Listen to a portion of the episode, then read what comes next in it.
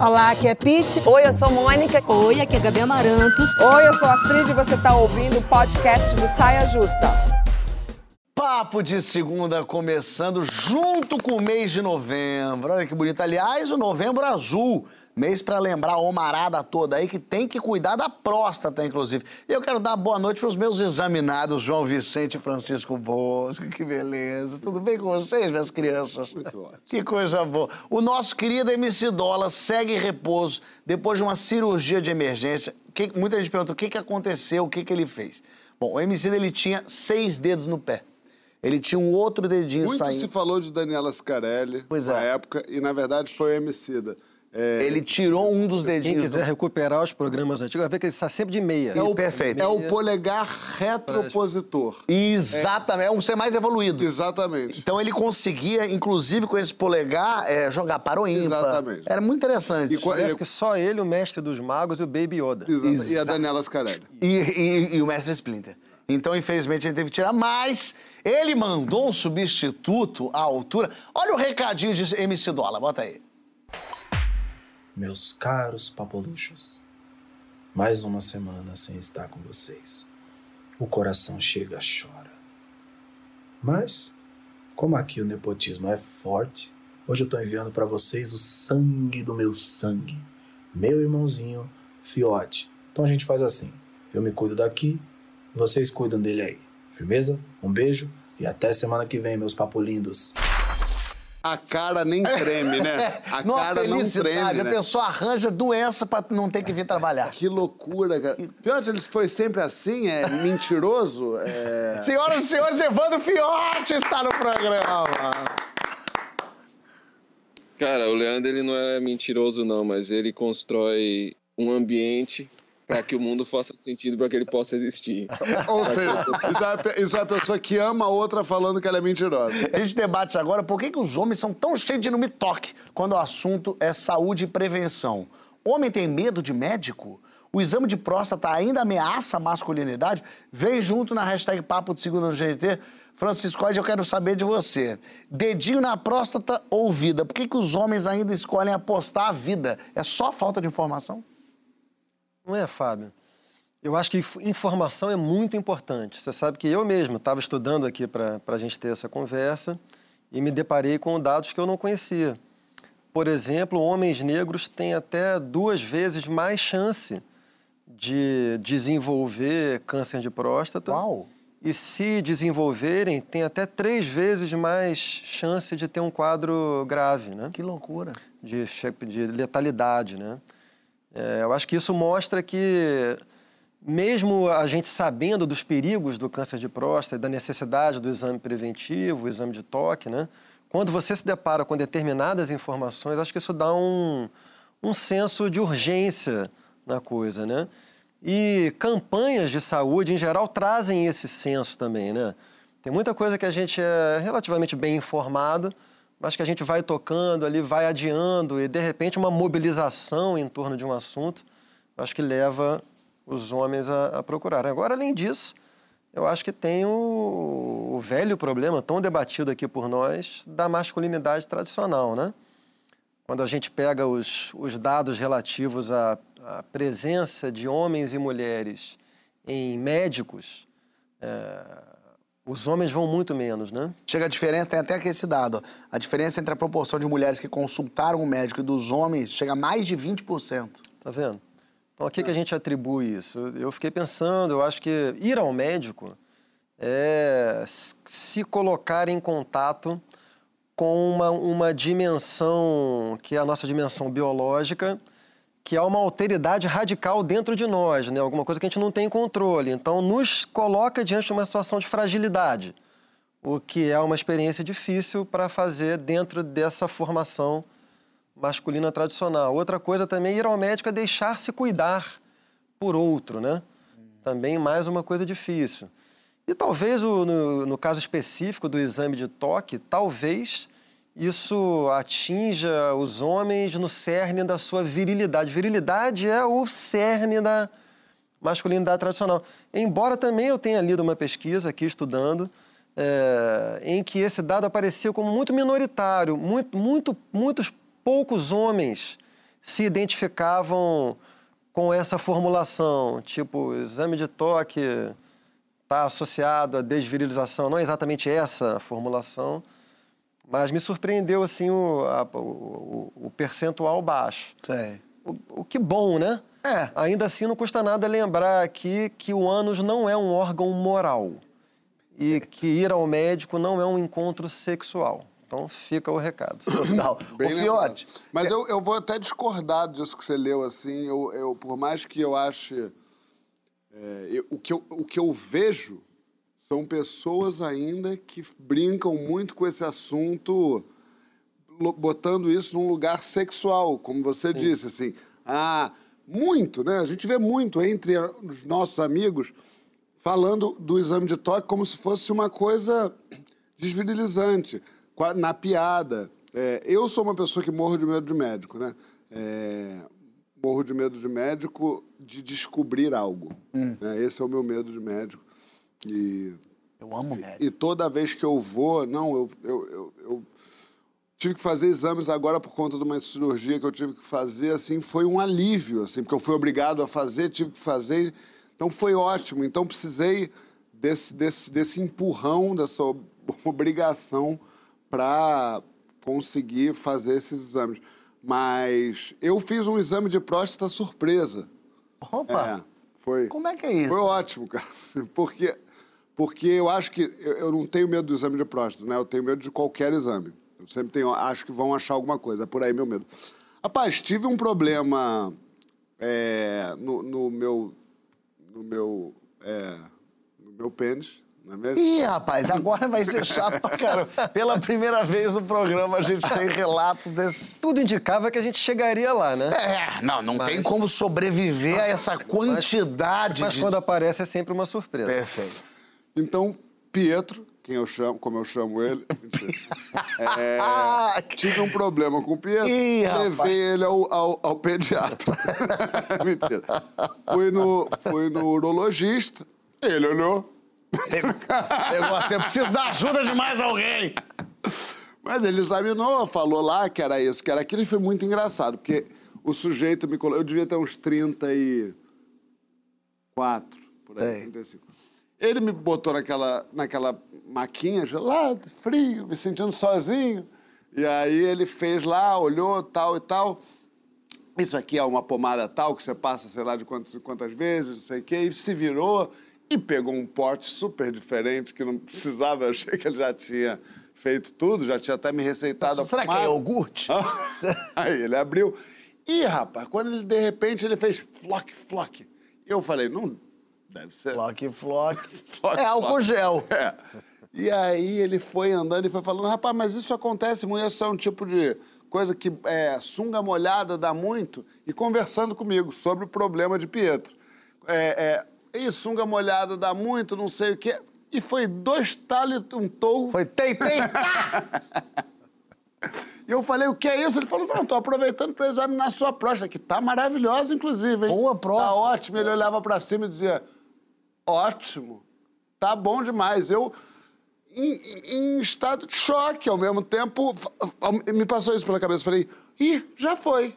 Aquele problema que Passou, talvez eu passou, teria de passou. fazer o exame, tá feito. Ótimo. Ele fez próstata, ó, elogiou de- por demais minha próstata. Tirou foto? Temos foto. A gente tem imagem, é lindo, é uma Falou- beleza. ele falou um termo, ele falou, tá, tá, é, Expandindo. é alguma isso? coisa, um termo assim. Eu falei, eu te agradeço. que bonito O isso. Pietro Aí- passa bem, né? Segundo as Pietro notícias. tá maravilhoso. E aí, já com, com a mesma mão que ele já tirou a coisa, Opa. já pum, já, já pum, já levanta a calça. E foi ótimo assim. pô, já- você já ficou tranquilo sabendo que Fiquei tem tranquilo isso. vendo que eu tô com uma... Mas vou ter que refazer agora. Tô refazendo todo mês. vou ter que fazer agora, eu acho, de novo, né? Eu vou fazer um check-up. É muito importante quem pode fazer check-up, fazer check-up. É, é, Tem que fazer check-up. Mas eu quero saber de Fiote. Olha aqui, vou te dar um dado, Fiote. No Brasil, só 1% dos jovens até 18 anos já foi ao urologista. Quanto mais um terço das meninas na mesma faixa etária vão ao ginecologista anualmente. É, isso aí, se a gente, se a gente fosse, os- se os meninos fossem ao urologista mais cedo, mais vezes, talvez também a gente tivesse mais acostumado a esse tipo de intimidade com o médico, não? Sem dúvida nenhuma, Fábio. Eu acredito que um pouco do que o Francisco falou é uma das questões principais, assim, um dos grandes problemas que a gente tem para falar sobre saúde pública de uma maneira geral é, para os homens no, no Brasil, assim, né? É, é, fundamental a gente quebrar esses estereótipos construídos acima da questão da, da masculinidade tóxica, principalmente, porque a gente está falando sobre não só forma como a gente se vê na vida, né, dessa forma, mas também o como a gente li, limita a nossa própria capacidade de sobrevivência mesmo, sabe? E ainda diante de uma situação como essa, né, ainda assim a gente percebe que existe um tabu grande para que a gente consiga perceber que é importante a gente ir ao médico, a gente se cuidar, a gente ter uma rotina é, de higiene pessoal, de autocuidado.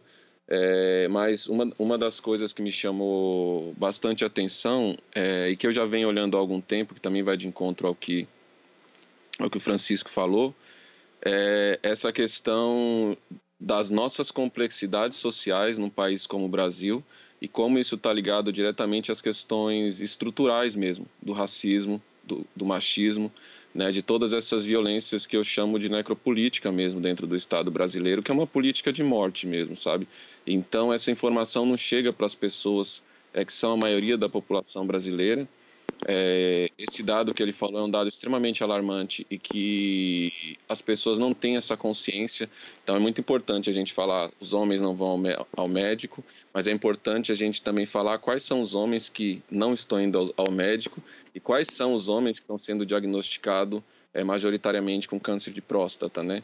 É, e são a maioria de homens negros, né? Mais de 60%, como ele mesmo falou, mais de um, um homem negro tem duas vezes mais chance de morrer de câncer de próstata do que um homem branco, né? Isso fala muito sobre é, essa desigualdade social, sobre investimento em política de saúde pública, que é fundamental é, ser feito, né? A gente tem essa questão muito, muito importante e muito urgente, né? Eu digo que no Brasil, a única política pública que segue funcionando, infelizmente, cara, é, é, o genocídio da população negra, assim mesmo, sabe? E eu acho que quanto mais a gente puder falar e sensibilizar as pessoas para que a gente consiga, dentro do nosso ciclo de amizade, ter, ter também é, conversas maduras, porque muitas vezes quando a gente fala dessas questões, a conversa vai muito para um lugar da brincadeira, como se esse assunto não definisse exatamente qual de nós vai sobreviver qual de nós vai morrer de fato, sabe? Eu acho que isso faz com que a gente brinque com questões muito sérias, às vezes, assim, na roda entre os nossos amigos, assim. E eu percebo cada vez mais que quando a gente vai levando esse assunto para a questão séria, como ele deve ser conduzido, é, você vai vendo que as pessoas vão se distanciando por conta dos preconceitos e dos, dos estereótipos que, que elas têm, né? Em relação aos homens negros, ainda tem uma questão ainda mais complexa, né? Porque dentro desse padrão dessa sociedade ocidental que a gente cresce, aí eu falo até como alguém que é impactado por isso, sabe? Tem uma questão da gente não se sentir bonito, não se sentir atraente, é, das referências que a gente vê nos grandes meios de comunicação, muitas vezes é, reproduzirem um padrão de beleza ocidental, masculino e branco. Isso faz com que você não se veja em nenhum desses espaços como alguém que é bonito, como alguém que é elegante, como alguém que é bem quisto pelas pessoas. Isso faz, cara, com que uma das poucas possibilidades, é, que é um erro, um equívoco muito grande que essa política de morte produz, é que a maioria dos homens, em especial negro, acabam conseguindo se inserir é, em algum convívio social e, de certa forma, manter algum relacionamento, é através da hipersexualização que produz outros problemas. Inclusive, é, quando um indivíduo como esse tem a necessidade de ter que fazer um exame de próstata, por exemplo. Por quê? Uma das únicas oportunidades que ele teve de se sentir bonito, atraente, de se sentir querido, gostoso de alguma forma, foi através desse órgão sexual. Ou seja, a partir do momento que ele precisa investigar se esse órgão sexual, por alguma questão, pode tirar essa virilidade dele, isso vira uma questão de vida duas vezes. Então, muitas vezes as pessoas optam por não fazer o exame e arriscam a própria, a própria sobrevivência por conta disso, sabe? Então, são muitas questões sociais que a gente tem que discutir para compreender o como é importante o Estado brasileiro investir em educação, investir em comunicação sobre esse assunto e principalmente a gente nas nossas rodas de conversa entre amigos, falar desse assunto com a seriedade que ele tem mesmo, porque é um assunto que tem custado muito caro para muitos dos nossos parceiros, sabe? Total. E, e é isso, quando a mulher fala assim, vou ginecologista, a gente não pensa, e então ela tem uma doença, e então aconteceu. A gente fala, ah, claro, ela vai ao ginecologista, normal. Agora, se fala, eu tô indo ao proctologista, a pessoa fala, ih, ó, lá tá o Fábio com alguma, deve estar com hemorroida, deve estar indo ver a. pro-". Tem uma, uma coisa de pouco. É, de pouca frequência do homem ir ao urologista, ao proctologista, que leva sempre as pessoas a acharem isso não só engraçado, mas meio não vou falar sobre isso, não vai revelar que eu tenho alguma coisa. Quando na verdade é isso, é mais um médico. Eu tenho uma história engraçada, eu nunca tinha ido ao urologista na minha vida. Sorte de quem pode ao médico, né? Pois é, ainda mais isso. Eu, tinha, eu nunca tinha ido ao urologista na minha vida, eu fui, sei lá, com 30 anos. E aí eu sentei na frente do urologista. Quando eu entrei na sala e sentei, aí ele falou: O que, que te traz aqui? Eu falei: Olha, eu nunca fui urologista na minha vida. E quando eu comecei a falar das minhas inseguranças, eu comecei a ficar inseguro, eu, na um segundo eu pensei: Meu Deus do céu. Eu confundi na minha cabeça urologista com angiologista. Eu falei: Eu tô no angiologista e eu vou mostrar o pau pra esse homem. E não faz o menor sentido pro angiologista ver meu pau. E aí eu comecei a enrolar durante uns 5 segundos. Tava no urologista. Eu tava no urologista, mas na minha cabeça eu falei, não, urologista não cuida de pau. Quem cuida de pau é o angiologista. Mas uma coisa louca de, no momento. E aí eu comecei a olhar pela sala pra ver se eu via perus. Porque se tivesse um peru, eu falava, ou esse é um angiologista muito louco, ou faz sentido. Ou é mais a arte que ele aprecia. ah, porque foi muito curioso, porque eu fiquei pensando, imagina se eu falo, pô, angiologista, então, é, é isso meu pau, ia falar, senhora, uma bela peça, mas infelizmente eu não tenho o que dizer a respeito disso. E eu fiquei cinco segundos com o, urologista enrolando ele, falando, pois é, primeira vez, e é, nessa situação, né, que a gente tá, e olhando aqui é. E realmente, aí eu vi uma imagem de um peru lá. Eu falei, graças a Deus, nunca vim aqui se eu queria que o senhor desse uma olhada no peru. E aí não. Não, esse negócio que o Fiote falou da gravidade do problema, a gente faz esse programa já há quatro anos e tal, não sei o quê, e quando a gente vai tratar de questões relativas à ciência, alguma coisa assim, a gente lê pesquisas, né, e tal. E eu acho que a mais impressionante em todos esses anos de programa tem a ver com o que estamos discutindo, que é o dado de que no Brasil, vocês devem ter lido isso em algum momento, cerca de mil homens têm o pênis amputado por falta de higiene. É uma loucura. Isso é um troço assim. O pênis é amputado por falta de higiene, cara. É, Olha o nível do. do problema. De acordo com a OMS, homens nascidos em 2019 viverão em média 69,8 anos, enquanto as mulheres 74,2. E agora a gente não tem nem a desculpa de não, mas que os homens morrem na guerra. A gente aqui não. Mas a gente fala como se fosse, né? Homem, homem morre ma- mais É. cedo. Mas por quem? Não, É isso que eu pergunto. Eu já rebati aqui para Francisco. Não, o que, que então. passa, Francisco, que a gente tá morrendo Eu cedo? até acho que isso. Esse dado deve ser. É da OMS. OMS. então deve ser média mundial, né? É, que eu me lembre, no Brasil, a diferença de expectativa de vida entre mulheres e homens é ainda maior, É mesmo? É? desfavorável para os homens, né? Acho que são cerca de 7 a 8 anos. Uau. no Brasil. E aí, mas eu acho que realmente tem fatores, de novo, ligados a uma construção social de gênero tradicional, né? Os homens se suicidam mais, o que talvez ainda esteja ligado a, um- a uma pressão É social, o mesmo problema, né? material. Hã? É, eu acho que é tudo sintoma do mesmo problema, né? De uma masculinidade que não só faz com que o, o feminicídio aumente, mas como. Exatamente. Isso eu acho uma, uma coisa que a gente também já, já vem discutindo ao longo desse tempo, né, Fábio? Assim, que é importante se dar conta de que o que a gente chama de masculinidade tradicional ou masculinidade tóxica não é ruim apenas para as mulheres sob a forma de violência doméstica e de outros abusos, de assédios, né? Mas é uma construção que também é muito ruim para os homens, né? Tem uma série de consequências ruins para os homens. É uma cultura da violência. é, e isso hoje em dia é um anacronismo, né, Fábio? Porque, porque existem teses controversas sobre a origem do patriarcado, a origem desse tipo de masculinidade. Isso não é uma coisa que isso vai, isso vai parar lá no Paleolítico, não é uma coisa muito consensual e fechada, não.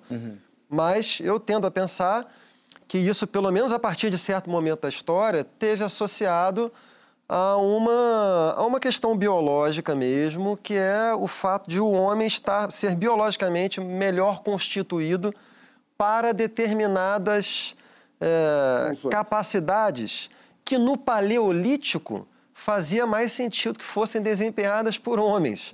E em boa parte da história também. Mas na nossa vida contemporânea já não faz nenhuma.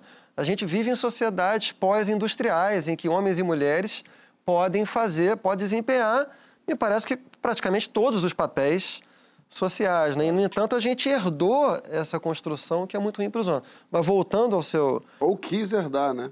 Que eu acho que muito disso também é trazido pelos próprios homens para tentar Sim. manter essa É. privilegiada, gostosa, Sim. que tem o lado ruim, claro. Tem um lado muito ruim. Os Não, eu- a- aqui eu acho que a gente estava vendo que jo- tem uma- um estudo que diz que os jovens estão viciados em estimulante sexual.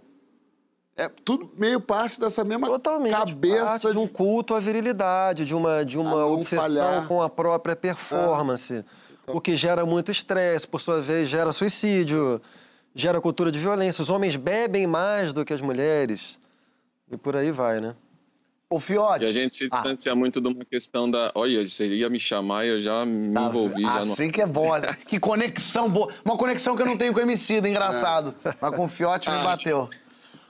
É que o Chico jogou uma bola pro ar aí que eu acho que vale a pena arremessar, que é a gente, homens e mulheres, têm características que elas estão mais atreladas a questões é, sensibilidade, tanto homem como mulher tem, mas no caso dos homens, a questão da sensibilidade é completamente tolhida desde a infância por conta dos preconceitos religiosos, por conta dos preconceitos que a gente tem na sociedade, né? Isso inclusive leva a esse lugar que a gente está falando anteriormente, que é de não ter essa rotina, por exemplo, de autocuidado, de higiene. O que é mais é, perigoso disso tudo é que não só você corre o risco de ter várias doenças, né, até chegar a perder o pênis, como você falou, mas é que a gente dá, dá mais trabalho para as mulheres se a gente não faz isso, porque as mulheres ainda precisam ter a responsabilidade de cuidar, inclusive, da nossa higiene depois que a gente já está mais velho, né? É uma loucura. E, e o, o número de, de homens que vai ao médico com a mulher é muito grande também. Porque senão não vai. A mulher tem que ficar, tem que levar o cara, tem que e, e tem que ir ao médico para ver o que, que o doutor fala, para dar o remédio certo, senão o cara não toma. Ou seja, que tristeza. Gente, é, que que é isso? Somos o quê? João Neandertais? É isso, a gente não consegue caminhar. Porque você falou, ah, eu tenho medo de descobrir alguma coisa. Mas é uma. É, é quase. É uma burrice. É, uma imbecilidade. É uma imbecilidade, porque se você não fizer nada, você vai, Vai ter essa pior coisa de qualquer possível. maneira. É. 90% dos casos. Quer ver? Ó, tem esse dado. Eu tô, hoje estou com muitos Ele dados tá aqui. dado. Hoje eu tô Dado, né? dado, menina. Me deixa que eu vou achar os 90% aqui. Pera aí, cadê? Cadê? Tá aqui. Em algum lugar bonito Mas eu aqui. pre preencher esse buraco, acho uma loucura. É, e é uma coisa realmente de. Gosto muito do que o Francisco falou, de, de um lugar onde você se sente vulnerável, mas eu acho que quando você vai a um médico e ele te diz que você tem uma doença, eu estou fazendo uma auto- autoanálise. Tem uma coisa de que você não sabe. Você não, não há o que você possa fazer, você mesmo, né? É claro que você pode seguir o tratamento e tal mas é um lugar muito não experimentado na nossa construção desde criança até a vida adulta, assim, um lugar onde você experimenta não ter o controle da situação, mas de fato a imbecilidade é completa, posto que se você tiver alguma doença, mangalou três vezes, bangalou. É melhor descobrir antes. É melhor descobrir antes. Olha, é achei o dado aqui, ó. E- Segundo o Instituto Lado a Lado pela Vida, o câncer de próstata tem 90% de chance de ser curado quando detectado precocemente. É, claro. Então, quer dizer, é isso. Ao invés de, ah, não faço porque eu não quero descobrir. Não, ao contrário, é melhor que descubra. É Quem tem medo tem que ir mais, mais rápido. É isso. Quem tem, tem medo, mas quem, tem- quem não tem, morre. A verdade é essa. Minha gente, na volta vamos descobrir se dá pra controlar como a gente se sente. Sentimento a gente escolhe ou é só uma vítima dele? Vai lá na hashtag Papo de Segunda GNT que nós já tá de volta. Certa vez um jornalista perguntou para o Herbie Hancock por que é que as pessoas não escutavam mais jazz. E ele, de uma forma bem direta, respondeu assim: As pessoas não escutam mais jazz porque as pessoas nem mesmo têm escutado umas às outras. É muito comum a gente pressupor que a música tem a ver com fazer algum tipo de barulho, quando na verdade a primeira coisa que a música pede de quem se envolve com ela é que você saiba escutar. E saber escutar não é tão comum quanto a gente acredita. Alguém que sempre me lembra o superpoder que é uma escuta atenta e humana era Letieres Leite. Um tiozinho, gente boa demais, maestro foda, baiano. Conheci ele quando trabalhei no disco da Mariana Idar. E desde aquela ocasião a gente nunca mais se separou. Mergulhada no instante. A gente sempre tava trocando uma ideia. A gente fez muita coisa juntos, no disco de algum outro artista. E eu sempre saía dessas experiências renovado, porque estar tá junto com o professor sempre era algo fantástico para mim. A gente fez muitas canções, a gente chegou a se apresentar até fora do Brasil uma vez, em Portugal. A gente voltou a gravar coisas novas em novos projetos e todos nós nesse momento estávamos ansiosos para que essas coisas novas saíssem. Mas infelizmente, ele não vai estar aqui nesse plano para escutar cada uma dessas coisas novas com a gente. Uma pena. A sua escuta sensível vai fazer muita falta, mestre Letieres. Uma vez em Salvador, ele me disse assim: Emicida, dentro da rítmica de cada uma dessas suas rimas, tem um orixá dançando dentro. Eu, lisonjeado e tímido, como qualquer aluno sendo elogiado pelo mestre, respondi que a palavra era meu tambor e que se eu puder pedir uma única coisa a esses orixás que dançam nas minhas palavras nesse momento, seria para que eles dançassem muito ao redor do maestro Letieres Leite quando ele chegasse ao céu.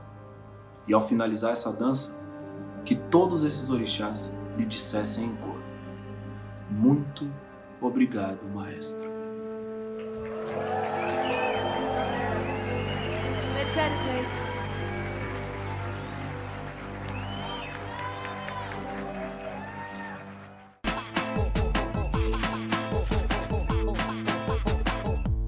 A gente estamos de volta com o Papo de Segundo e com o homem por trás da Lab Fantasma, Evandro Fiotti, que está aqui. E olha só. O homem por trás de tudo, né? É O. MC é uma grande marionete Isso. de Evandro Fiotti. Parece que nem canta, parece que o Fiote É, canta. dubla, ele dubla. Exatamente. Agora, muito, muito bem. Eu- acho que, assim, é triste ver um, um irmão puxando o tapete de outro. Isso, né? sim, isso é muito. É, É, mas, evidente. enfim, é evidente. Mas, mas, enfim, mas é. é- A realidade ah, se, se evidencia. Você vê, né? Tá me colocando numa situação complicadíssima. Olha aqui, ó, a neurocientista Cláudia Feitosa Santana acaba de lançar o livro, ó, Eu, Eu Controlo Como Me Sinto. Será que. Eu, eu, mirei para aquela câmera ali, olhei errado. Vou botar. Ah, tá vendo? Eu vim para essa bonita. Olha aqui, ó, aí, distorcer aqui, ó. Beleza. Será? Dá para escolher os nossos sentimentos? Dá para controlar como o mundo vai nos afetar? Vem que tem lá na hashtag Papo de Segundo GNT. Vamos ouvir de cara a Cláudia Feitosa Santana para saber como isso funciona. Vamos pensar a diferença entre sentimento e emoção. Como eu mostro no livro, elas são cientificamente diferentes. A emoção, ela é o que está no corpo, ela vem primeiro. Então, por exemplo, um frio na barriga, um nó na garganta, os olhos lacrimejando, as mãos trêmulas, o coração palpitando. Já o sentimento, ele é a interpretação dessas emoções. É o que acontece na nossa mente. Existem vários exercícios para poder se livrar de sentimentos ruins. Ah, por exemplo, a ansiedade. É, um exercício é lembrar que eu posso estar ansioso, mas eu não sou ansioso, porque nós somos muito mais verbo estar do que verbo ser. Um outro exercício é prestar atenção no corpo, ou seja, nas nossas emoções. E aí a gente aprende a sacar: opa, daqui a pouco eu vou ficar muito ansioso. Então eu posso respirar, malhar, pedir uma terapia de emergência ou até mesmo tomar um remédio. Ou seja, eu deixo de ser uma vítima e ganho controle sobre o que eu estou sentindo. O primeiro passo para a gente poder ser mais mestre dos nossos sentimentos é mergulhar na nossa mente. E é isso que eu faço no livro. Assim, você consegue aprender a identificar o que você realmente sente, sem vitimismo, ou seja, sem responsabilizar alguém pelo que você sente. E nessa passagem, o controle dos seus sentimentos passa a ser só seu. É aí. É, é, é tudo bastante bem explicado e evoluído, mas eu quero saber do Fiote aqui quando que você sentiu que foi acometido pela desinteligência emocional e reagiu mal, Fiote? Cara, eu diria que, na verdade, quando você cresce numa sociedade tão racista como o Brasil, estruturalmente racista, o racismo ele começa já a demonstrar sua face mais cruel desde a infância. Então, isso vai te distanciando do que é ser lido como um ser humano na sociedade, né? Então, de certa forma, é, eu tive uma infância onde no ambiente familiar é, eu tive um seio de afeto muito grande, mas quando começa a vir os primeiros anos da vida em que você passa a enfrentar a, a, a necessidade de ter que ir para a escola, de ter que ir para outros ambientes, e você passa a viver uma dinâmica onde você passa a perceber que existem indivíduos que valem mais, indivíduos que não valem nada, onde você sofre bullying, você sofre preconceito, você, as pessoas ridicularizam seu cabelo. Poucas pessoas sabem disso, mas eu já na infância eu cortava meu cabelo, eu tentei alisar meu cabelo, eu tentava pintar minha, minha pele, entendeu? Eu não gostava de olhar no espelho, porque, de certa forma, dentro do ambiente da escola, era um ambiente que eu gostava de estar, mas era um ambiente onde eu era extremamente discriminado, assim. E depois de muitos anos, ao começar a perceber como isso tinha feito com que eu cada vez mais fosse ficando mais introspectivo, mais tímido, mais calado, foi que a música passou a ter um papel fundamental na minha vida, porque tudo aquilo que eu não conseguia demonstrar para as pessoas de positivo que eu tinha é, por ser quem eu era, eu passei a usar desse elemento de cura para poder colocar isso para fora através do violão, através da poesia, é, através do que eu estava sentindo. E o violão foi um elemento fundamental para as pessoas passarem a me enxergar como ser humano, assim, sabe? E eu diria que não é só uma desinteligência emocional, sabe? Eu acredito muito que as questões estruturais que colocam a gente nesse lugar, onde tem indivíduos que valem mais que outros, entendeu? Pela cor da sua pele, é, faz com que muitas vezes é, a gente crie feridas que a gente muitas vezes leva uma vida inteira para conseguir curar e muitas vezes nem consegue chegar é, a uma solução prática, assim, sabe? De se ver na vida, de ver com a possibilidade de ser feliz, de sonhar, de poder realizar, né? Porque essas barreiras elas são reais, é só a gente olhar as estatísticas assim. O que eu tenho feito bastante assim nos últimos tempos, depois que eu passei a perceber isso, é falado disso em todos os espaços que eu posso, é, para poder fazer com que, em especial, as pessoas negras é, humanizem suas relações, sabe? E que a gente consiga, de certa forma, fazer com que entre nós o racismo não consiga é, continuar se perpetuando através da nossa desassociação completa enquanto indivíduo. Porque quando a gente vai olhar essa estatística, tal qual a gente falou no, no último bloco também, é, por exemplo, entre jovens, né, a maior parcela de jovens que se suicidam são jovens negros, assim, porque é, eles têm um desejo muito grande de se inserir na sociedade, mas, cara, como você consegue o primeiro emprego? Sabe? É, como você consegue, de fato, prover sustento para sua família se você não tem oportunidade de geração de renda digna, se você não consegue sonhar, você não consegue entrar numa universidade. Eu acho que nos últimos anos a gente teve uma virada muito importante dessas questões fundamentais na construção de autoestima dos indivíduos de uma maneira geral, mas especial dos indivíduos negros, mas eu acho que as políticas públicas da forma que vem retrocedendo tem feito com que as oportunidades sejam ainda menores, né, para muitas pessoas, para uma parcela significativa da população. Isso faz com que essas pessoas, muitas vezes, nas suas angústias emocionais, se sintam muito sozinhas, sabe? E eu acredito cada vez mais que é importante a gente conseguir construir um ambiente para falar sobre equilíbrio emocional, para falar sobre a importância de autocuidado, da gente se cuidar e trocar dentro desses espaços e principalmente ajudarmos uns aos outros, assim mesmo, sabe?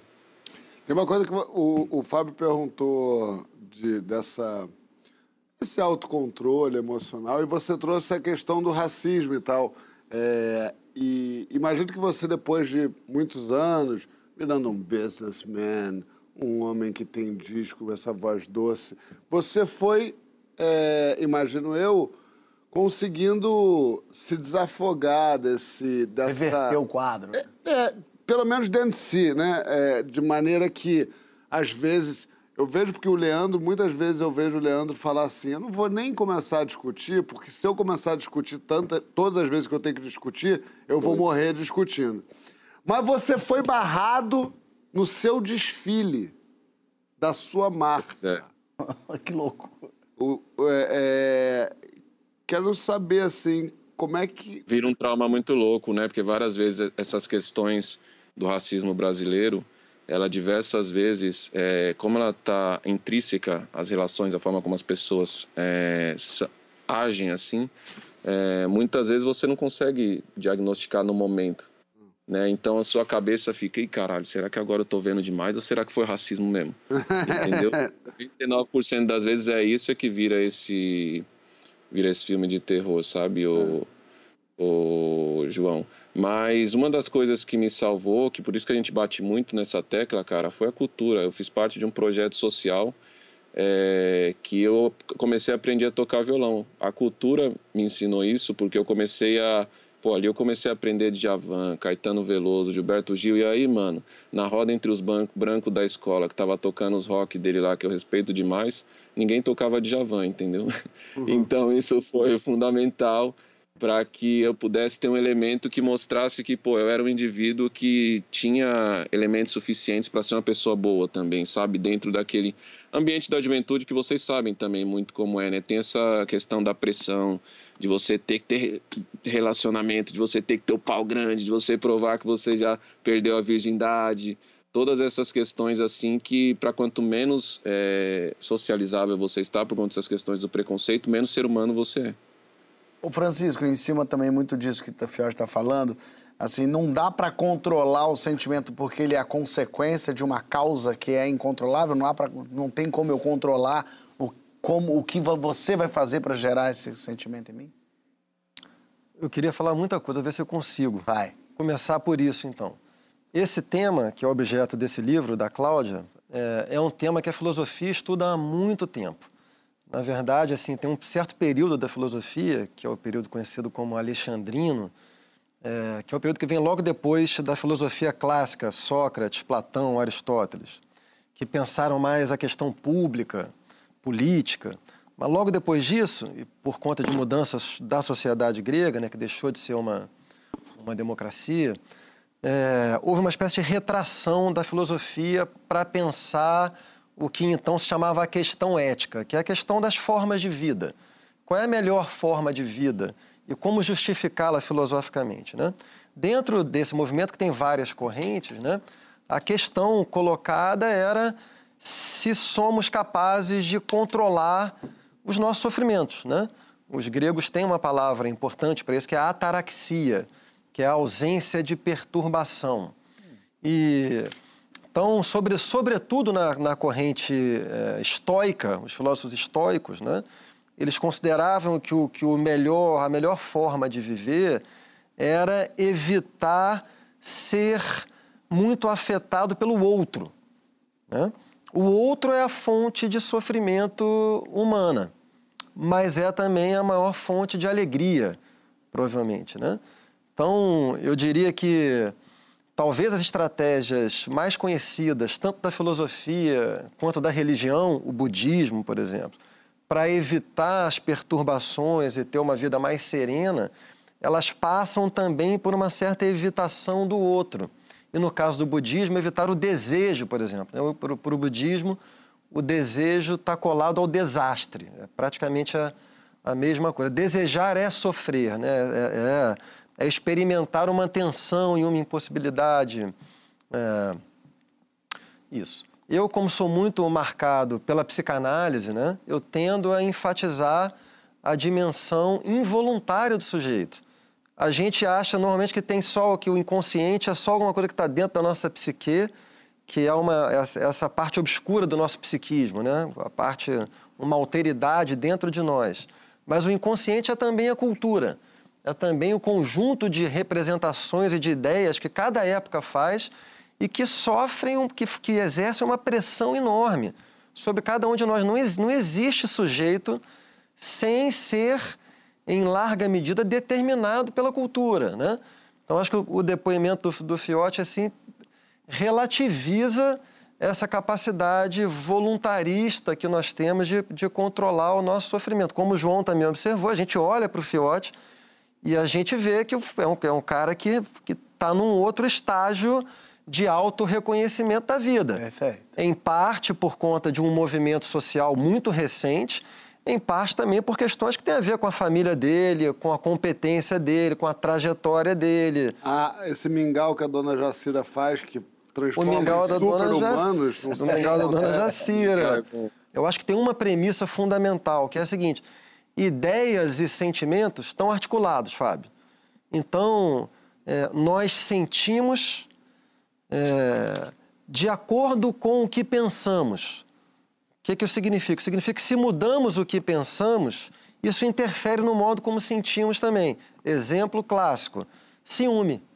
Um sujeito que é formado dentro de um paradigma cultural tradicional que considera que ser traído é uma questão de desonra, esse sujeito vai sofrer muito mais intensamente esse episódio do que um sujeito que não considera que se trata de um episódio hipermoralizado. Entendeu? Então, o modo como você pensa uma questão interfere no modo como você sente. Só que, é, contrária a essa premissa, existe essa outra também, que é nós somos atravessados por dimensões que são muito difíceis de controlar. Né? O inconsciente, que é um conjunto de ideias que escapa o tempo todo da nossa racionalidade. E aí um bom exemplo é a culpa. A culpa. Eu, muitas vezes na minha vida, você vai... Você eu não sei. Não. Mas o João provavelmente reconhecerá que muitas vezes na nossa vida a gente sente culpa e racionalmente a gente não tem nenhuma razão. Eu penso, pô, mas por que eu estou culpado, velho? Tem razão para eu estar culpado. Eu penso, eu não estou fazendo nada de errado. E, no entanto, estou culpado. Porque tem um negócio que chama inconsciente, que torna muito difícil controlarmos os nossos sentimentos. João, João não consegue controlar, né, João? João tá responde imediatamente. Acontece alguma, alguma coisa o chateia, ele não consegue receber e falar, não posso chatear agora. Tem que ficar assim com essa. João chateia imediato, né? Faz, faz pose de. Você acha que eu sou muito assim? Fábio? Ah, acho que às vezes dá pra saber o que você tá sentindo de te olhar, sabe? É? Dá sim. Isso, isso É é. engraçado porque eu acho que é uma. Falando de mim, é, eu acho que existe uma.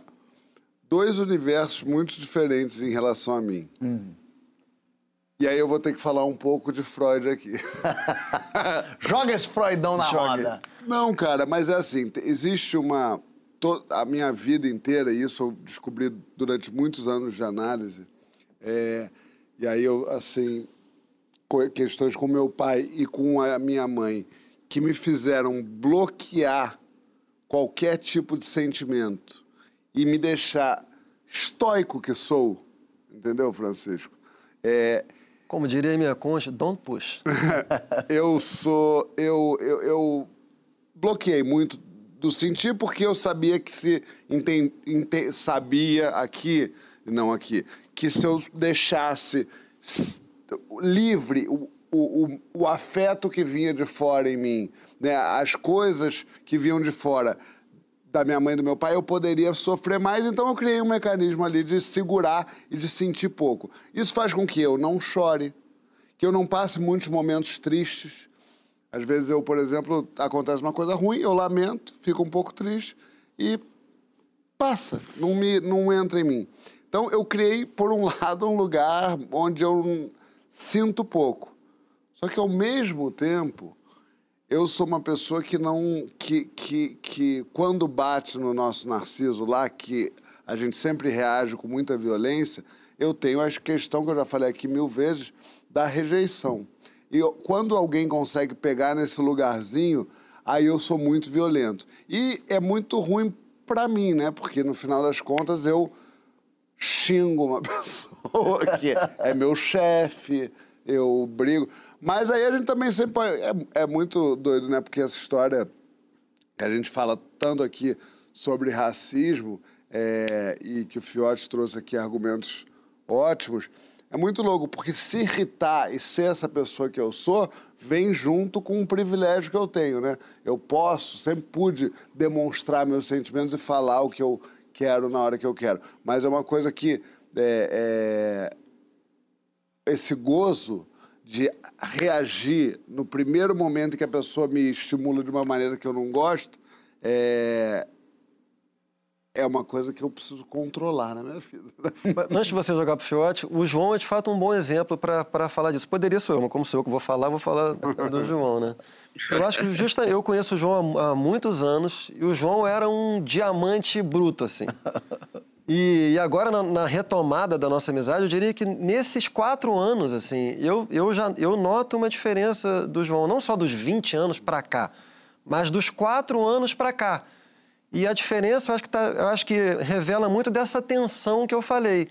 Que eu sinto que o João, como uma pessoa muito analisada, né, por meio da análise, conseguiu criar uma certa distância em relação ao inconsciente dele, que uma pessoa não analisada não tem. Assim, uma das maneiras de se definir o que é o objetivo de uma análise é justamente você criar uma. Você cria uma distância. Você fala assim, cara, esse aqui é o meu inconsciente, mas isso aqui não sou completamente eu. Tenho, quando você consegue dar essa distanciadinha, é nesse intervalo aqui que você não reage imediatamente da forma como você reagiria se você está colado. Isso eu vejo muito no João. Quando pega no calo mesmo, é difícil. Né? Mas mesmo nessa hora, por exemplo, o fato de você conseguir criar essa distância, você já consegue elaborar aquilo e isso te permite, se você reagiu mal, pelo menos você reage uma segunda vez melhor. Ou né? pelo menos, no mínimo, você percebe que reagiu mal e onde e por que você reagiu mal. Exatamente. Comigo tem uma coisa curiosa, porque eu, eu odeio es- expressar emoção imediatamente, quando é negativa, de alguma forma. Então, se alguém fala assim, Fábio, você está demitido do Papo Segunda. Fala aí. Imediatamente, eu não vou falar, que isso? Como assim? Calma, o que que tá acontecendo? Pera, vamos conversar. Não, eu vou falar assim, é mesmo? Tá decidido isso? Tá, tá bom. Não, tudo bem, vamos resolver quando? Eu saio agora? Saio depois? Tá. Eu, eu não vou ficar desesperado. Eu vou segurar. Isso em qualquer situação. A casa pegou fogo. Vamos então ligar pro bombeiro, já tentar resolver isso. Mas perdemos tudo. Depois vamos, vamos ver o que, que é tudo, vamos ver se a gente já tinha acionado. Eu não demonstro imediatamente. E eu seguro todas essas coisas negativas que acontecem, eu vou sempre. Lógico, não, não é, não é que minha vida também seja um, um pool de coisas negativas acontecendo. Mas tudo que bate, eu sempre. A sensação que dá é que eu recebo seguro e, e dou a outra. Mas eu, eu. E lógico que eu sinto isso. Mas mesmo que eu queira não sentir isso, Mas também não chora em casa. não choro em Não casa. chora em casa. Não, aparece na psoríase. É. Aparece na psoríase. A minha psoríase estoura. E estoura tem momentos, às vezes, obviamente, no momento que tá muita coisa acontecendo, tensão, nervoso, estoura. Mas às vezes parece que tá tudo bem. E eu nem, nem consigo compreender muito por que, que não tá bem. Porque começa, eu, eu tenho psoríase no couro cabeludo, começa a dar no couro cabeludo. E aí eu falo, ué, mas tá tudo bem, por que será que meu corpo tá achando que não? Subconsciente. Porque isso que também é importante a gente entender quando o corpo está falando, ó, tem alguma coisa que está acontecendo aí. Porque você está lá dentro que você não tem a consciência disso, está dizendo que não. E um dado curioso, eu fui fazer hipnose. Ih, Fui ser hipnotizado. e aí? E aí um- eu falei pro cara, Pyong Lee, falei pra ele, eu quero duas coisas nessa hipnose. Você pode brincar, mas eu quero duas coisas. Uma é chorar, quero que você me hipnotize e faça eu chorar. E a segunda é eu quero que você faça eu esquecer quem eu sou, para eu me assistir e saber se eu acho graça de mim genuinamente. E aí ele fez, ter isso até no Maravilha. YouTube. Adorei as duas coisas. Tem isso lá no YouTube até. E aí ele fez várias coisas. Eu, não- eu esqueci meu nome, eu não conseguia falar meu nome. Eu falava Foi cantando. Foi? Eu falava cantando. Aconteceu mesmo? Aconteceu. Tá filmado isso? Dá pra ver? É, dá pra ver. Não, não, porque Ele eu falou, também fiz e não aconteceu Não nada. aconteceu. Não, não, nada? do Pyong foi de verdade. Aí ele fala, qual é o seu nome? Eu não consigo falar. E aí, enfim, tem várias coisas que aconteceram. E aí o do chorar, ele falou assim, então tá bom, vamos lá. Fecha o olho, agora pensa na situação, triste, tal, não sei o quê. Aí não chorei, aí não chorei, aí não chorei. Ele falou, então calma, vamos pensar. Pensa que tá subindo aqui uma- alguma coisa, tá vindo triste, aqui uma energia ruim que tá vindo. Aí eu falo, ela para aqui, ó, ela para. Aí ele fala, não, mas tira esse, essa trava daqui e bota em outro lugar.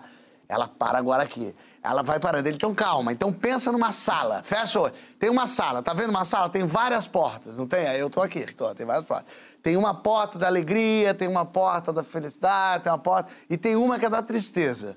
Vai pra essa porta. Sempre que eu, no meu inconsciente, ia indo direção à porta, a porta se afastava. Aí ele fala, não afasta a porta, deixa a porta lá.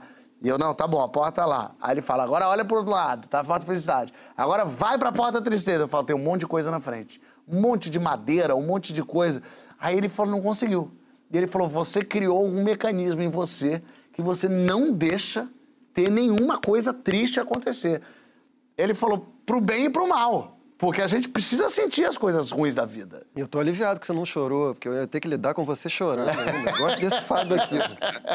Ô, Fiote, você hoje, hoje em dia já tentando se resolver com diversas questões assim. Você é um cara, por exemplo, que chora, que se tem uma notícia, eu não vou dizer uma notícia de morte, de tristeza absoluta, mas uma notícia negativa ruim, você se abala emocionalmente e fisicamente por algum tempo?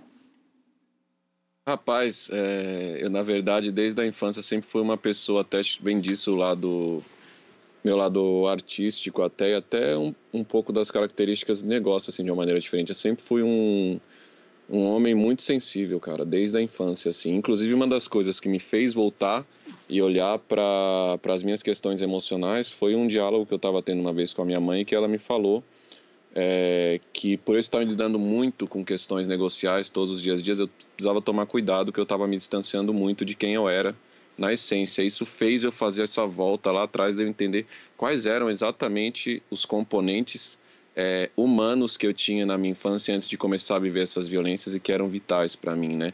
E dentro disso veio muito essa questão da sensibilidade que sempre foi tolhida dentro do ambiente, principalmente da escola, do ambiente do trabalho, do ambiente masculino, de certa forma também.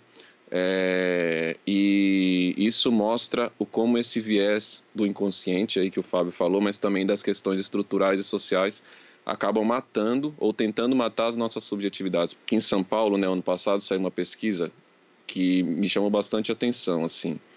É, 85%, salvo engano, dos, das pessoas que vivem em situação de rua é, são homens. Desses 85, 70 são negros, né?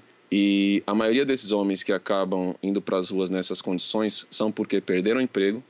É, e qual que é alternativas que eles têm? Uso de drogas, dependência química. Isso, evidentemente, está atrelado muito à questão emocional, né? Na verdade, porque são figuras que dentro da família são figuras que têm que ser vistas como as figuras que têm que prover o alimento, né? Que tem que ser forte o suficiente para aguentar tudo sozinho, etc. Então, todos esses essas questões culturais que a gente tem na sociedade faz com que quando você enfrente alguns desafios que são da natureza da sobrevivência do, dessa sociedade que a gente vive mesmo, esse indivíduo não se vê na vida, sabe? E aí até por isso que eu tenho como uma questão que a gente passa a buscar isso por uma questão individual, mas você passa a se deparar com tantas violências que é importante colocar isso para fora e fazer com que mais pessoas tenham acesso a esses dados, porque eu falo disso, eu falo da questão racial como uma questão que eu percebi que me impactou negativamente, impactou na minha trajetória de vida. Mas tão importante quanto isso é olhar para essa questão como uma questão sensível para que eu também me veja na vida. E eu acho que isso é o que a análise consegue fazer, porque você consegue separar as coisas de uma forma que você vê como essas violências é, te afetaram, mas como você cria estratégias para fazer com que isso não seja a totalidade daquilo que você é como indivíduo e crie forças o suficiente para superar esses obstáculos.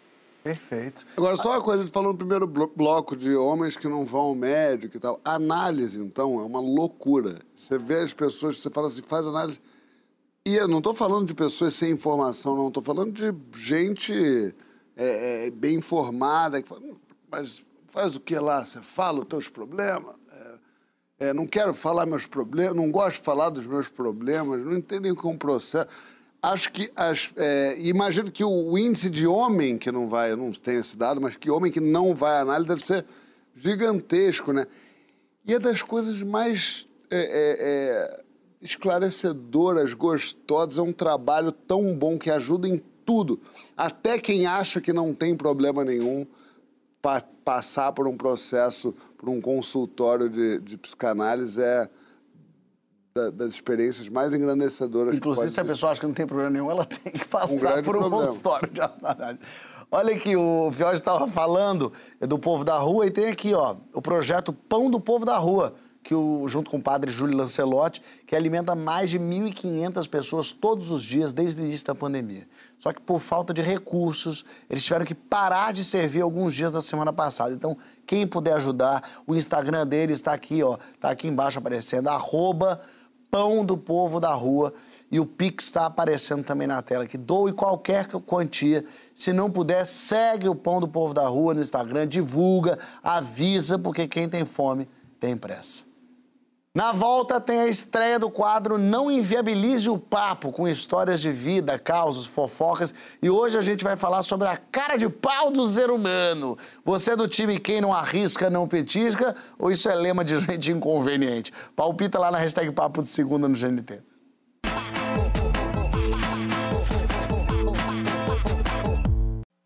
Voltamos com o Papo de Segunda, com o filho preferido da dona Jacira, Evandro Viotti, que está aqui. A gente Ele quer gostou causar de- intriga, hein? Ele Agora gostou. arrumaram problema pra minha mãe. Não, mas sem dúvida, você já viu a dona Jacira com um e com outro? É- é diferente. Mas a preferência é óbvia. É nítido. Tem ali uma conexão, tem um cordão umbilical que não foi, que não saiu Não ainda. desconectou. Não desconectou. Bom, filho caçula. É, tem. É, apa- aparência um pouco... Bonito, mu- bonito, bonito. muito Falar. mais privilegiada que a do Emicida. É, vamos falar. É, assim. vamos falar a verdade. É, tá, tá, tá, tá na academia. Fiote tá na academia Tá na feroz. CAD, é? Tá no o crossfit? Fiote larga, larga gominho. Fiote larga Não, gominho. não me fala isso. E Fiote ainda é bebe, ao contrário de Emicida. Ou seja, tem mais charme. Tem um sambitolê. Tem um sambitolê. A voz, a voz de uma coisa meio... Seu Chega aqui Jorge- atrás. É uma coisa meio seu Jorge Agnaldo Raiol. É, Então, quer dizer, Dona Jacira, ela olha e fala, bom, esse daqui é meu filho, é o Simba. É o que ela levantou e... O MC deu Scar. É. Deixa ele pra lá. Ó, hoje tem estreia o quadro Não Inviabilize o Papo, que vai estar a partir de hoje. A Deia Freitas, do podcast Não Inviabiliza, muito ouvido, apreciado e debatido por aí, vai trazer histórias exclusivas para o nosso conselho de doutos aqui opinar. No episódio de hoje, o pedido peculiar de um marido. Vamos descobrir junto o que é.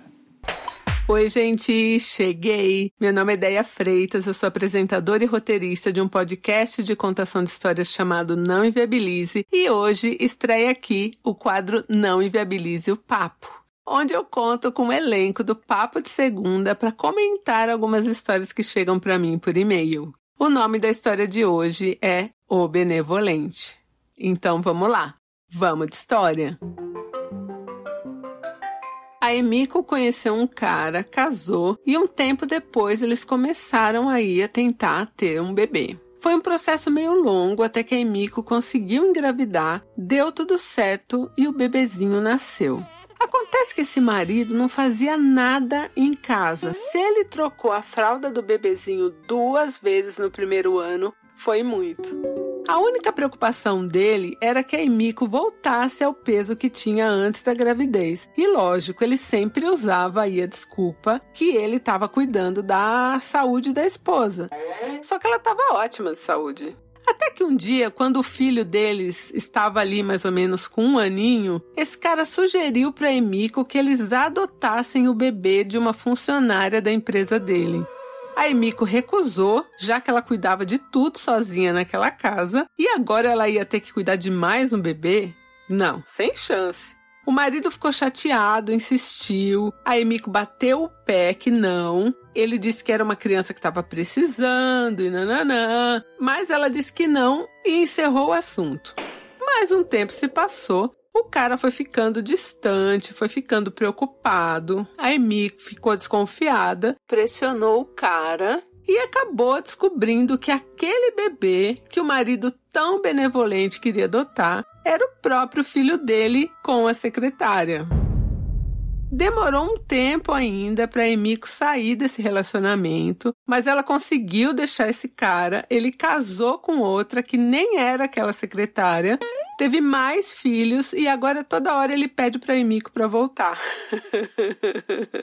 mas até parece, né? A Emiko não quer saber desse cara nem pintado de ouro. E aí, meninos, eu queria ouvir de vocês o que vocês acham desse cara tão bom, tão preocupado com as criancinhas do nosso país. A história completa da Emiko você ouve no podcast do Papo de Segunda. eu amei esse cara. Ele, o não eu já tenho. É o famoso não eu já tenho. Doido ele, né? João, tu não adotava essa criança? Eu, é, eu assim, eu, outro dia, eu falei até para um amigo meu essa semana com esse negócio de ter filho. Tive uma ideia ótima, Francisco. Você vai, Francisco vai concordar comigo. Um amigo meu tá com uma filha pequena, linda, perfeita, já, já deu certo a criança. E aí eu falei assim, pô, queria que tu morresse. E aí eu acabava sendo eu que ter que pegar ela já meio grande, já não precisa, não chora mais bebê, então eu já tenho que cuidar da filha do meu amigo. Ah, que né? desejo Aquela coisa- gostoso. Não é legal? Ele não, ele não achou bom. É amor isso, É né? amor. Eu tô com a sensação de que ele tá desejando a minha morte. ah, porque um, um, me, um me sobra. Na- no rachuncho, um me sobra. Agora, a história Ia da... ter uma negociação difícil. É, não, porque eu ia negociar com pessoas certas. É, menina, é Emico. Emico? É. Emico, primeiro minha solidariedade, né? Porque realmente é uma tragédia atrás da outra. Primeiro, o cara não fazer nada, né? Não trocar a fralda. Segundo, o cara querer que adote a filha da amante. Eu fiquei, eu fiquei pensando em tudo, da conversa dele com a amante. Olha só. Tive uma ideia. Tive uma ideia. Sandra, já sei. Por que que em vez da gente você ficar com seu filho, pego eu, levo pro Emico, que é ótimo, eu não preciso fazer nada. Menina, ela troca fralda, que é uma beleza. Fica maravilhoso. Você não tem trabalho, ela não tem trabalho, a gente vive esse caso bom. Agora, isso é um, um- um- Esse perfil de homem a gente vê muito, cara. O homem que eu chamo de o leão de duas patas. Inventei agora. Mas esse homem, eu tenho até um caso na minha família de um, de um tratante desse, que é um sujeito que, que realmente é, lida com o mundo como se ele fosse um, um garanhão solto pela, pela selva, cobrindo mulheres por aí, e, e- e do- isso do- da cintura para baixo. Porque da cintura para cima o comportamento é de Tarzan. Ele só larga um cipó segurando o outro. Então ele vai tendo um filho e vai largando para trás, tendo um filho largando para trás. Essa gente é muito doida. É muito doida. É um comportamento meio antigo, meio. É velho mesmo. É, esquisito. Mas ao mesmo tempo, muito cara de pau esse sujeito. Eu quero saber de Fiote. Quando que a cara de pau é uma virtude, Fiote? Porque realmente o cara ofereceu um negócio. Não tô nem dizendo nesse caso. Nesse caso é falta de caráter mesmo. Mas eu quero saber assim, a- a cara de pau vai até que nível para ser considerado uma virtude, hein? E você tem cara de pau para conseguir as coisas? Nossa, eu fiquei, eu fiquei passado com essa história, porque eu tô imaginando o nível do que a vagabundagem é capaz de fazer.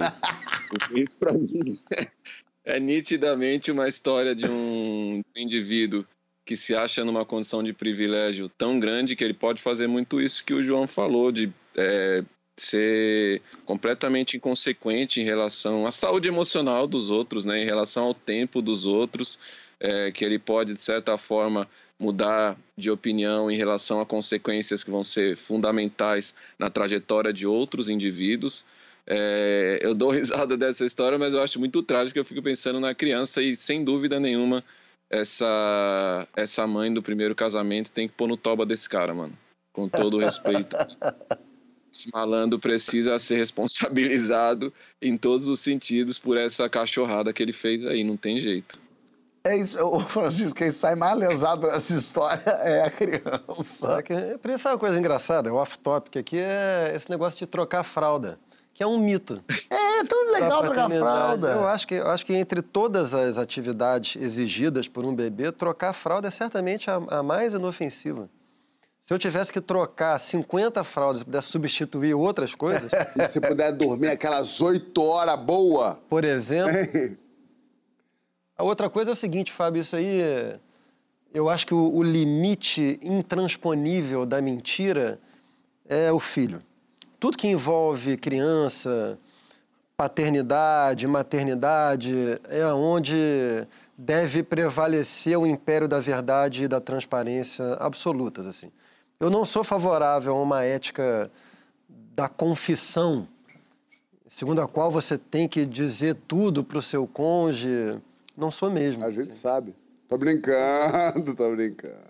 Acho, acho mesmo assim que, que, que todo mundo tem uma experiência tem uma dimensão da sua experiência que é irredutível, que é que Íntima, diz né? respeito à sua vida íntima, privada, e todo mundo tem, quem admite que tem e quem não admite que tem.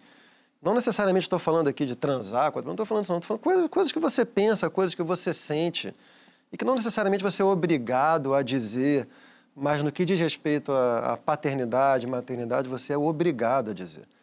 Essa, essa história que foi narrada com humor e tal, mas porque ela é tão completamente absurda, né? É. Mas é uma coisa horrível. Esse cara, na verdade, a formulação seria o não eu já tenho, agora eu quero um inferno. E a cadeia. E o mais profundo desprezo que a humanidade deve atribuir à minha pessoa. Para mim é o resumo desse sujeito aí. É, não, mas o, o sujeito que eu até. Irresponsável e vagabundo. Pô, Seu irmão diria É, arrombado. É, seu irmão diria, tem que dar uma paulada nesse arrombado.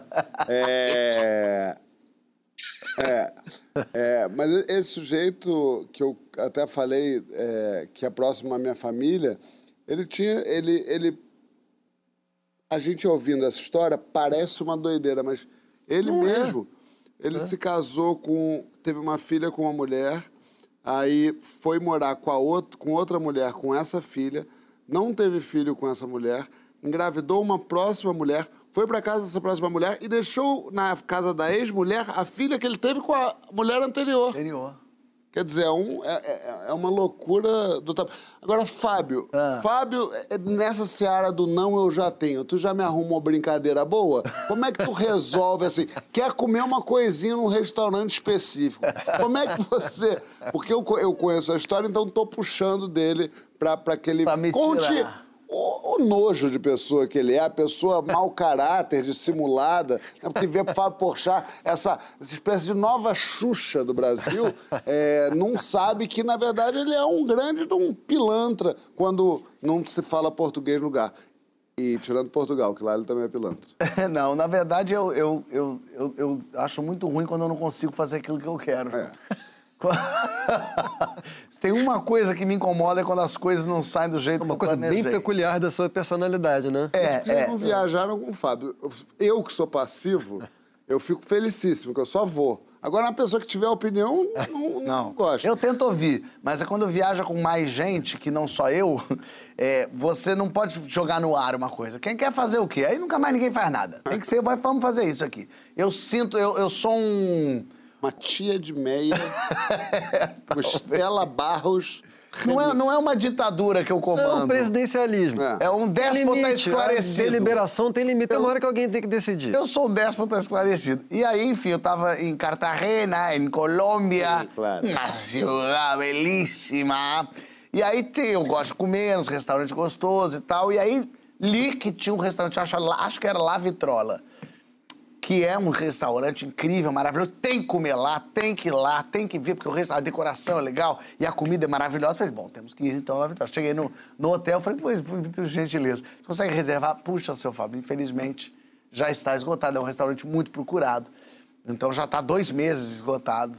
Perfeito. Não avisei o grupo. O grupo que estava comigo, eu só liguei pro restaurante eu depois. Senhor, já está esgotado. Perfeito. Falei pro grupo, temos, temos, temos restaurante. Fantástico. O grupo, temos? Temos, podemos ir. Amanhã, uma da tarde, temos. Aí fomos chegando perto do restaurante, olhei só pro grupo e falei assim: sorriam e deixem comigo. Como Quantas assim, pessoas eram? isso? Éramos em quatro. Quatro, já é a mesa Quatro é chata mesa pra chata. É.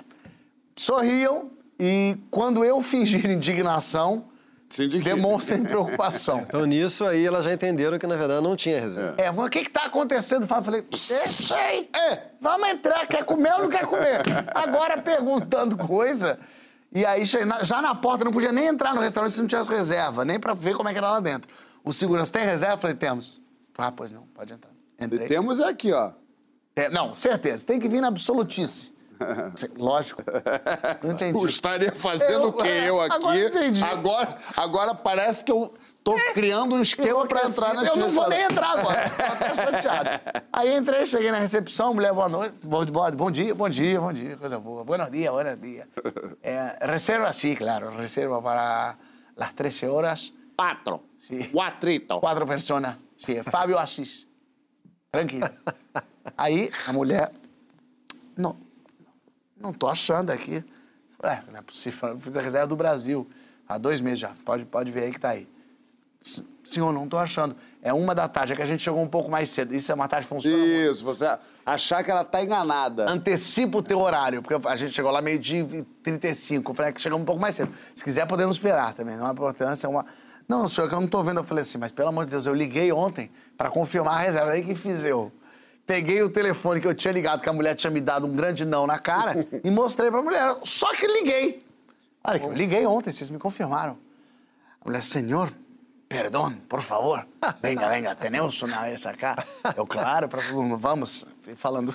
Mas ainda mandei pra ela assim: estamos há dois meses esperando essa mesa aqui no Brasil. Sentamos, tivemos uma comida maravilhosa, tinha lugar, comemos bem. Quer dizer, agora eu me pergunto, por que, que não te deixaram ir quando você ligou, tá vendo? Tá vendo? Tinha a mesa lá. Mas eu preciso usar desse, dessa astúcia. É. E eu, te- eu faço muito isso.